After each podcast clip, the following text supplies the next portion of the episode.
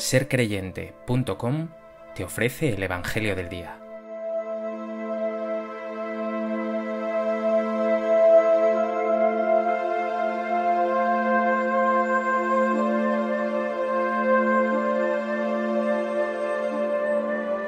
Del Evangelio de Lucas.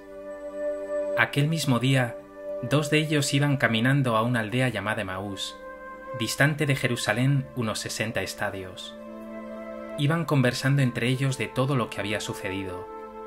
Mientras conversaban y discutían, Jesús en persona se acercó y se puso a caminar con ellos. Pero sus ojos no eran capaces de reconocerlo. Él les dijo, ¿Qué conversación es esa que traéis mientras vais de camino? Ellos se detuvieron con aire entristecido, y uno de ellos, que se llamaba Cleofás, le respondió, ¿Eres tú el único forastero en Jerusalén que no sabes lo que ha pasado allí estos días? Él les dijo, ¿qué? Ellos le contestaron, lo de Jesús el Nazareno, que fue un profeta poderoso en obras y palabras, ante Dios y ante todo el pueblo, cómo lo entregaron nuestros sumos sacerdotes y nuestros jefes para que lo condenaran a muerte y lo crucificaron. Nosotros esperábamos que Él iba a liberar a Israel, pero con todo esto ya estamos en el tercer día desde que esto sucedió. Es verdad que algunas mujeres de nuestro grupo nos han sobresaltado, pues habiendo ido muy de mañana al sepulcro y no habiendo encontrado su cuerpo, vinieron diciendo que incluso habían visto una aparición de ángeles, que dicen que está vivo. Algunos de los nuestros fueron también al sepulcro y lo encontraron como habían dicho las mujeres, pero a él no lo vieron. Entonces él les dijo, Qué necios y torpes sois para creer lo que dijeron los profetas. ¿No era necesario que el Mesías padeciera esto y entrara así en su gloria? Y comenzando por Moisés y siguiendo por todos los profetas, les explicó lo que se refería a él en todas las escrituras. Llegaron cerca de la aldea donde iban y él simuló que iba a seguir caminando.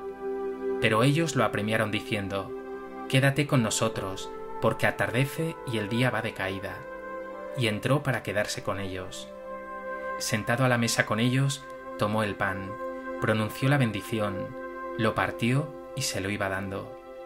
A ellos se les abrieron los ojos y lo reconocieron, pero él desapareció de su vista. Y se dijeron el uno al otro, ¿no ardía nuestro corazón mientras nos hablaba por el camino y nos explicaba las escrituras? Y levantándose en aquel momento, se volvieron a Jerusalén, donde encontraron reunidos a los once con sus compañeros, que estaban diciendo, Era verdad, ha resucitado el Señor y se ha aparecido a Simón. Y ellos contaron lo que les había pasado por el camino y cómo lo habían reconocido al partir el pan.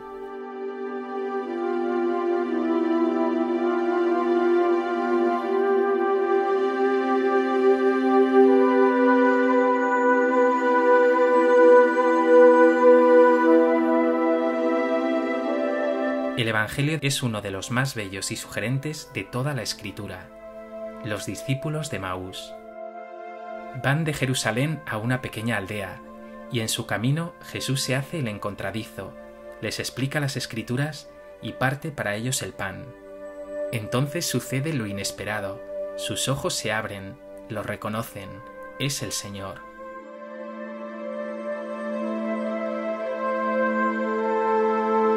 A propósito de este texto precioso del Evangelio de Lucas, me gustaría compartir contigo tres reflexiones. En primer lugar, quiero que te fijes primeramente en la actitud de esos discípulos de Maús. Les sucede lo mismo que a María Magdalena. Ella buscaba el cuerpo de Jesús, aún muerto. Hoy estos discípulos, entristecidos, se lamentan. Nosotros esperábamos que Él iba a liberar a Israel, pero lo condenaron a muerte y lo crucificaron. Tanto María como estos discípulos piensan que está todo acabado, que no hay motivos para la esperanza, que los sueños no se cumplen, que después de todo lo que cabe esperar es lo que hay, injusticia, decepción, muerte.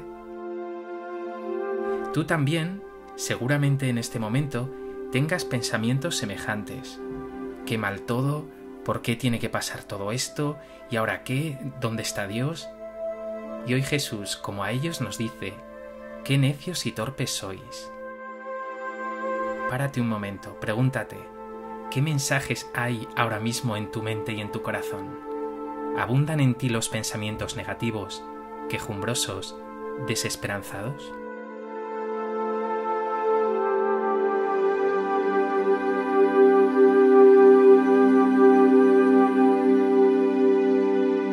Segundo lugar, quiero decir que con ese qué torpe sois para entender, Jesús no quiere recriminar a los discípulos sin más. No se conforma con eso. Primero los acompaña por el camino, no los deja solos. Segundo, les explica las escrituras, les enseña a comprender el sentido más profundo de lo que viven.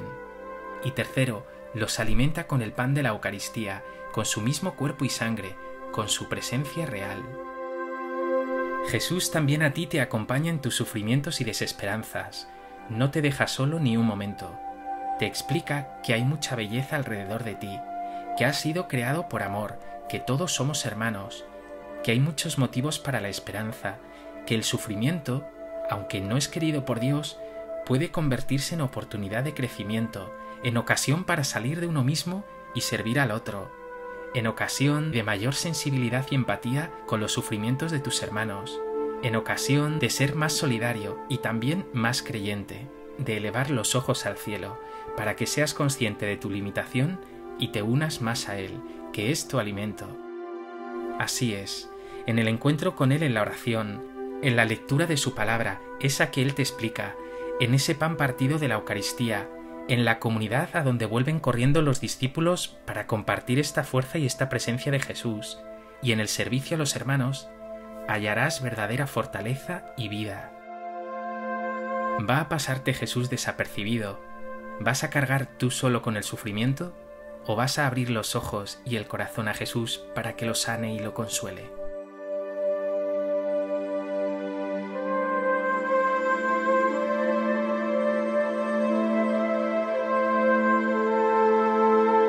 Tercer lugar, este es un texto tan rico y tan bello que quiero añadir algunos otros detalles.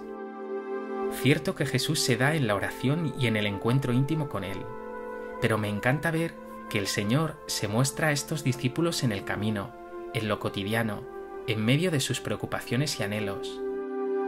Me llama también la atención que no reconocieran a Jesús. Están tan centrados en sus cosas y en sus pensamientos negativos que no saben reconocerle. La presencia del Señor es sutil, le descubrirás en el silencio, en el servicio, en el amor desinteresado. Me encanta ver que invitado por esos discípulos, Jesús toma el pan, pronuncia la bendición, lo parte y se lo da, se les abren los ojos y lo reconocen, y entonces desaparece de su vista. Pero no porque Jesús quiera jugársela, sino porque Jesús ahora está presente en ese pan, en esa Eucaristía que es presencia real, pero también signo de que seguirle es partirse, donarse, alimentar a otros. Y otro detalle más. Estos discípulos ven a Jesús y no se quedan parados acariciándose el alma, echan a correr en busca de la comunidad que también ha visto al Señor. Es vital que entiendas que a Jesús no se le ve, no se le tiene en soledad, sino en comunidad, con la Iglesia, por muy débil y pecadora que sea, y que verle implica anunciarle, compartir con otros esa buena noticia. ¿Vives tu fe en la Iglesia? ¿Comes el pan de la Eucaristía cada domingo, incluso cada día? ¿Le tienes presente en tu vida, en tu día a día más concreto?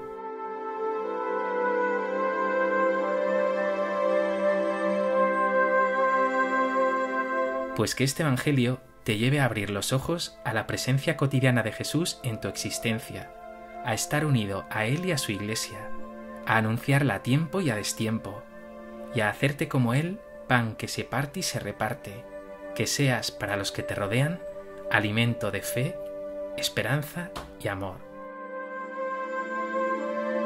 Señor Jesús, hoy quiero decirte como esos discípulos, quédate con nosotros porque atardece, porque hay oscuridad, hay desesperanza, te necesitamos y deseo que no tengas que llamarme necio y torpe por mi cerrazón, que arda mi corazón en tu presencia, que lleve tu amor y consuelo a mis hermanos.